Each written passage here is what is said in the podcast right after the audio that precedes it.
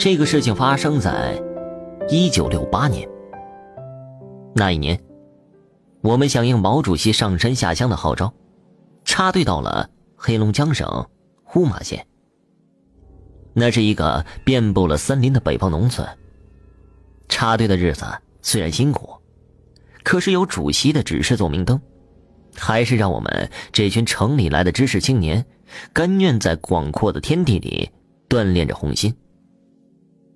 这天呢，我们知青生产队正在开荒，突然一个社员大叫着跑了过来。他说：“我们队的一个知青小李见了鬼了，让我们快去看看。”我们跑过去，看到小李吓得蜷缩在地头上，浑身颤抖不止。他那惊恐的眼神、瑟瑟发抖的身体，看样子真的是被吓坏了。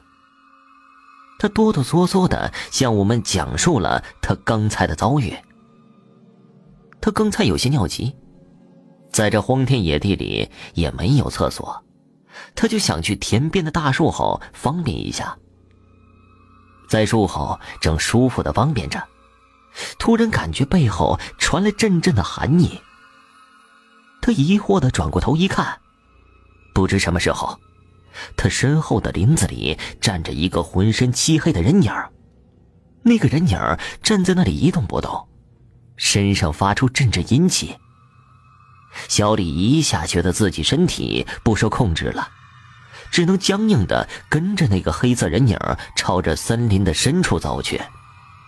那种感觉，就像正被勾魂的鬼差一步一步带向了鬼门关。终于。那个黑影在一棵大树下停了下来，不知道什么时候，大树周围又出现了几个同样的黑色人影，他们围成一圈，站在了大树周围，低下头来跪在大树底下，像在进行着某种神秘的仪式。小李就像受到了某种召唤，很想要过去跟他们跪在一起，他战战兢兢地走过去。拍了一下那个黑影的肩膀，那一群人突然回过头来，小李惊恐的看到他们都是骷髅，黑洞洞的眼睛死死的盯着他。